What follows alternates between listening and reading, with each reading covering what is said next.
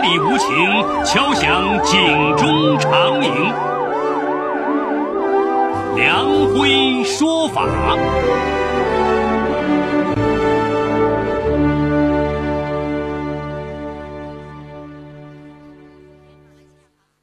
梁辉说法由上海故事广播与现代家庭杂志社联合播出。好故事，好声音。听众朋友，大家好，我是梁辉，欢迎收听梁辉说法。一对中年男女忽然遭遇激情，尽管这份爱为世俗所不容，可他们爱得很坚决。女方很快离婚，而男方无法恢复自由身。可他们想要给爱一个名义。希望破灭之后，他们决心服毒殉情。男方在毒性发作之际打电话给好友道别，由于他拒绝透露所在地，就关机了。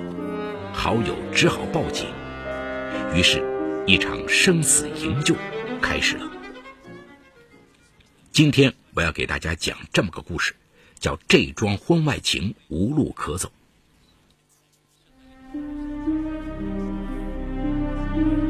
法治故事耐人寻味，梁辉讲述不容错过。二零一四年四月十九号凌晨五点多，江西抚州金溪县城秀谷派出所值班室，忽然闯进了一个满头大汗的中年男人。他心急火燎的对值班民警说：“啊，警察同志，快救人！我朋友服毒自杀了，他可能不行了。”来人名叫黄正，他的朋友饶金华刚刚给他打电话告别，说已经跟情人潘子珍在宾馆服毒自杀殉情，希望他能给自己和潘子珍料理后事。他急忙追问饶金华在哪家宾馆，想去救他们，但是饶金华毅然关机了。人命关天。值班的副教导员彭仁清，一面组织人员搜救，一面将情况汇报给所长和县公安局。京西警方立即行动起来。饶金华、潘子珍的亲友也展开搜救，幺二零救护车紧急待命，随时进行抢救。民警分析，两人应该是在宾馆或招待所。但县城有大大小小的宾馆、招待所上百家，有的前台入住客人信息并未与警方联网，有的虽然联网，但在办理入住登记时并不严格，这增加了排查的难度。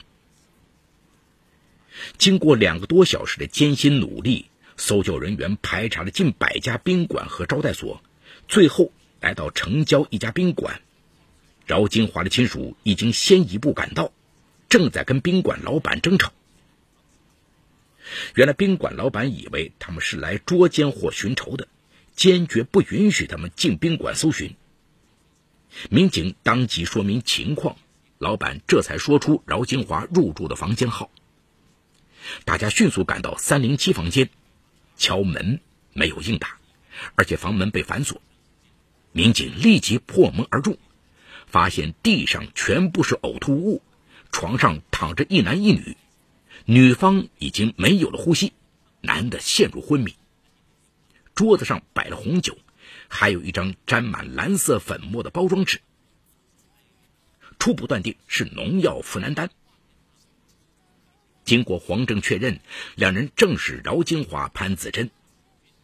幺二零闻讯赶到，将两人送往县医院抢救。途中，医生确认潘子珍。已经死亡。经过一个多小时的洗胃和解毒，饶金华终于苏醒过来，却情绪激动：“你们救我干什么？不要救我，快去救他！他要死了，我活着有什么意思？”护士为了安抚饶金华，撒谎说：“我们正在抢救，他已经没有生命危险了，你放心吧。”这时，饶金华说了一句让旁边民警吃惊的话：“说潘子珍不是自杀，是他掐死的。”难道这不是殉情，而是一桩谋杀案吗？经过法医检验，死者潘子珍死于机械性窒息，颈部有掐痕，食道和胃内并无农药成分。显然，饶金华是先掐死了潘子珍，然后服毒自杀。难道此事有隐情吗？今年四十九岁的饶金华是抚州市春风丝厂的技术人员。早在二十二岁时，他就在父母的安排下结婚生子，与妻子王富丽的感情一般，觉得婚姻就是两个人搭伙过日子而已。没想到人到中年的他，突然遭遇激情。二零零六年三月的一天，一个新来的女工潘子珍说机器坏了。让饶金华帮忙修一下。在修理的过程中，潘子珍见他额头冒汗，就拿纸巾帮他擦拭。等他忙完之后，潘子珍已经把茶泡好了，还一定要请他吃晚饭。其实这本来是饶金华的分内之事，他正要拒绝，可是看着潘子珍的笑脸，心中一动，竟然一口答应了下来。潘子珍是金溪县城人，比饶金华小五岁，长相漂亮，性格开朗。不过她与丈夫感情不好，为了女儿才勉强维持婚姻。经常不久，她就注意到了饶金华，觉得他为人热情，很有男人味儿。两人在饭桌上相聊甚欢，饶金华一下子变得健谈起来，好像要把自己的前世今生。都讲给眼前这个一脸温柔的女人听。此后，饶金华每天都盼望见到潘子珍，看不到她就觉得百爪挠心。他这才发现自己爱上潘子珍了。让他惊喜的是，潘子珍也非常喜欢跟他在一起。终于一天晚上，两人喝醉后越过了道德底线。很快，两人就爱得如火如荼。渴望做一对正式夫妻。不久，潘子珍就离婚了，可饶金华的妻子却不愿意离婚，在他看来，这把年纪还离婚丢人。夫妻俩大吵，饶金华提出净身出户，妻子王富丽还是不同意。王富丽发动双方亲友和正在上学的一对儿女，动之以情，晓之以理。可饶金华还是听不进去。王富丽不止一次找潘子珍吵过，但是潘子珍毫无畏惧。私厂老板跟王富丽是亲戚，于是将潘子珍开除。尽管这样，两人仍然没有分开。王富丽没辙了，最后提出，只要饶金华不离婚，他就对他俩的事儿睁只眼闭只眼。可饶金华需要的是跟潘子珍光明正大的结为夫妇，而不是同居。饶金华的这种坚持，朋友们很不理解。这妻子不闹，情人不叫，这不是很好吗？饶金华解释说：“我都这把年纪了，以前从来都没有为自己活过，现在我终于品尝到爱情的滋味。如果不跟潘子珍结婚，给他妻子的名分。”连心爱的女人都不能娶，那我还算个男人吗？这里有情与法的冲突，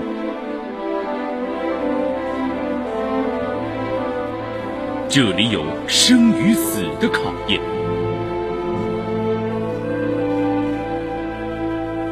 这里有爱与恨的交织。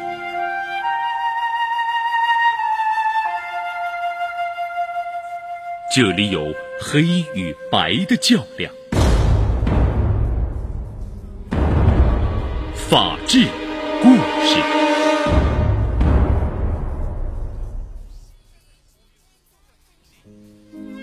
一对中年男女忽然遭遇激情，尽管这份爱为世俗所不容，可他们爱得很坚决。女方很快离婚了。而男方无法恢复自由身，可他们想要给爱一个名义。希望破灭之后，他们决心服毒殉情。男方在毒性发作之际打电话给好友道别，由于他拒绝透露所在地，就关机了。好友只好报警，于是，一场生死营救开始了。二零零八年初，饶金华向金溪县人民法院起诉离婚。不过，由于王富丽坚决不同意离婚，法院判决不离。饶金华想到了分居两年即可离婚的法定条款，他毅然搬出了家门，跟潘子珍在外面租房同居。饶金华和潘子珍同居后，他的儿子女儿觉得抬不起头来，多次上门苦求父亲回家，不要让他们遭受熟人邻居的指指点点。在社会上做不起人。面对孩子的眼泪，饶金华最初也是泪流满面，后来却大发雷霆。他说：“他这辈子为孩子付出够多了，可孩子们为什么不为他想一想呢？他要为自己活了。”潘子珍的女儿也苦劝母亲跟饶金华分手，以免被别人指指点点。潘子珍承受不住压力，一度提出分手。并南下广东打工，可饶金华就像疯了一样，马上赶过去将他接了回来，赌咒发誓一定会离婚娶她。饶金华与妻子分居两年后，打算再次起诉离婚，不过律师告诉他，分居两年是指无过错方而言的，像他这种情况，属于有过错一方，即使分居两年。只要无过错方，也就是王福利坚决不同意离婚，法院还是要尊重他的意见的。而且，一旦王福利要追究他重婚罪的话，他和潘子珍还可能面临法律的惩罚。饶金华不死心，又找熟悉的法官探听，法官的意见也是这样。无奈，他压下了再次起诉离婚的念头。时光荏苒，又是几年过去了，潘子珍仍然看不到饶金华离婚的希望，有了怨言。就在这时，一个以前追过她的男人，名叫岳斌的，重新发起了攻势。他苦劝潘子珍离开饶金华：“你为他付出很多了，可他能给你带来什么呢？万一哪天他跟妻子和好了，还是有个温暖的家，而你呢？”孤苦伶仃，家人反目，这何苦来着？饶金华知道岳斌在追求潘子珍，大为紧张。而潘子珍虽然没有接受岳斌，却被他的话触动了，开始向饶金华逼婚。他说：“我们这种关系，亲友都是反对的。如果我们结婚了，大家慢慢就接受了。”二零一四年春节过后，饶金华再次向妻子提出离婚，可王福利仍然不松口。无奈，他只好去求儿子和女儿帮忙，说如果不离婚，他生不如死。孩子确实很难理解他的感情，怎么可能同意他抛弃自己的母亲呢？饶金华每天唉声叹气，觉得生不如死。潘子珍说：“为了跟你在一起，我跟父母亲戚都断绝了往来。”连女儿也不能原谅我。如果你想死，我陪你死。当饶金华跟好友流露出寻死念头后，大家并没有重视，还觉得很好笑。有人当面讥讽的说：“嗨，你个大男人，怎么成天喊死呢？你还要脸不要脸？”到了四月份，饶金华觉得离婚的希望完全破灭，提出自杀。潘子珍也觉得受够了白眼。连个名分都挣不到，真的是生无可恋，同意跟他殉情。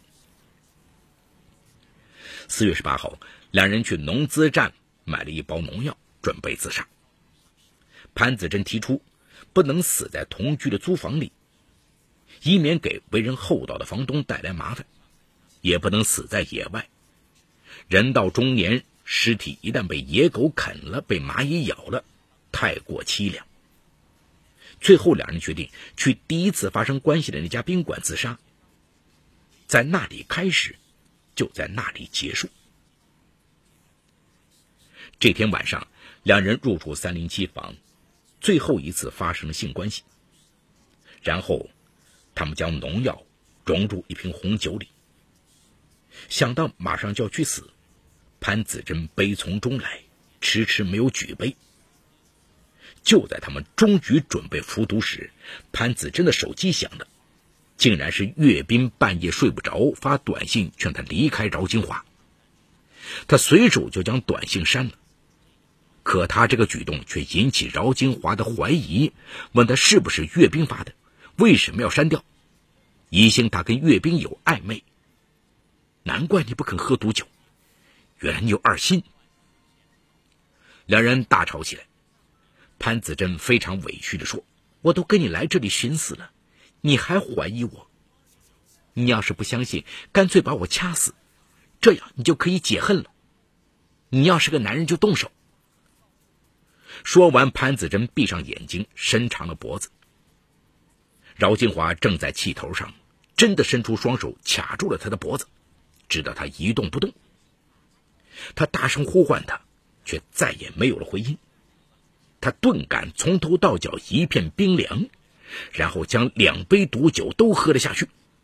然后他紧紧抱着潘子珍的遗体，等待死神的降临。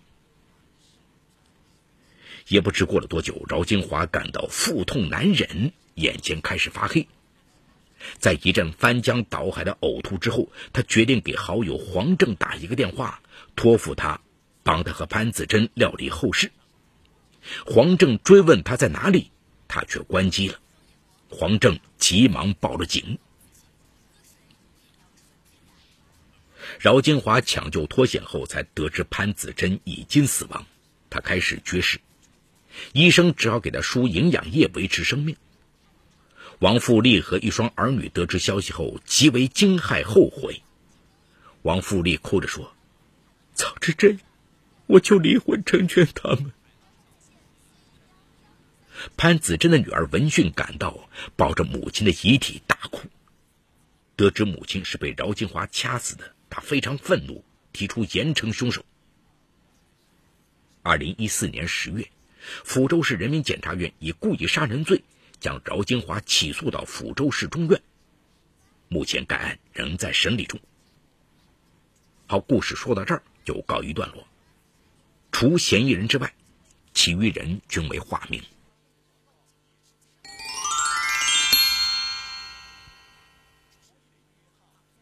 问世间情为何物，只叫人生死相许。嗨，这个故事啊，让人痛心呐。爱情本身是没有错的，男欢女爱本属正常。但故事中的饶金华和潘子珍的爱情，最后竟演化到双双殉情的结局，真是惨痛至极。说是双双殉情，其实女方潘子珍是被饶金华失去理智掐死的。饶金华非但没死成，还因为犯下杀人重罪，面临牢狱之灾，接受法律的惩罚。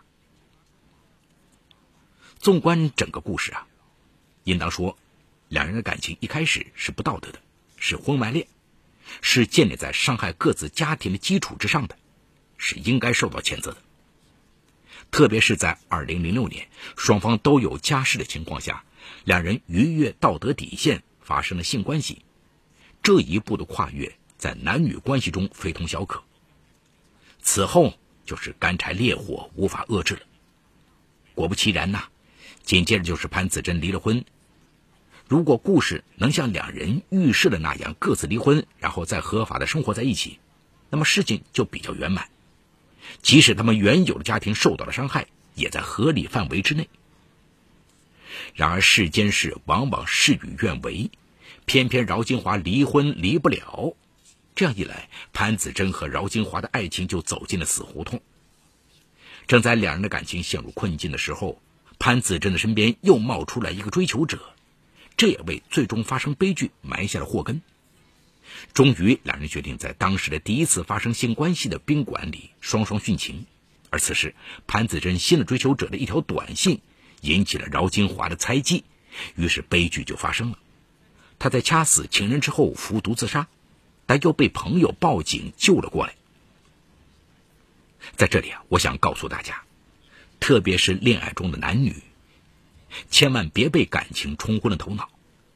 已婚人士要遵守道德，恪守婚姻义务，不可出轨，以免伤害到家庭，最终也伤害到自己。生活中这样的教训很多很多。诚然，爱情是美好的，也是可贵的，但爱情毕竟不是生活的全部。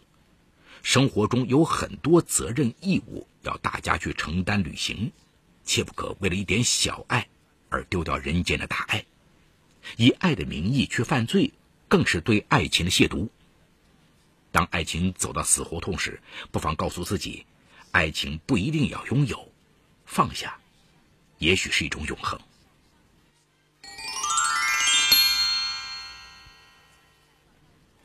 好，感谢奉贤区人民检察院为本次节目提供的帮助。本次节目编辑主持梁辉，后期制作王文琪，监制赵杰、张江红。感谢您的收听，我们明天再见。说法简律，民法析理，关注民生百态，记录法治进程。大家好，我是梁辉，欢迎收听梁辉说法节目。现在，请您发送“阿基米德”四个汉字到幺二幺幺四，获取下载链接。并关注“梁辉说法”节目，我们将与你在线下进行零距离的互动，欢迎你们的加入。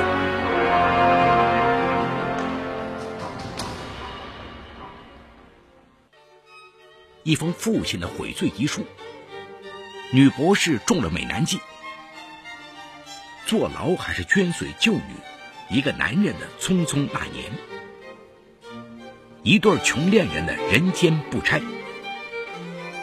离奇故事，跌宕人性，尽在七月二十号到七月二十六号上海故事广播《梁辉说法》节目中呈现。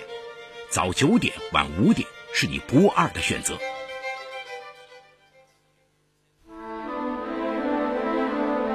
这里有情与法的冲突。我心里很难受。哎呀，本来我们是很幸福的家庭。这里有生与死的考验。我我太傻了，我当时就是法律意识太淡薄。这里有爱与恨的交织。很痛苦，有时候我不敢去想。这里有黑与白的较量。法治故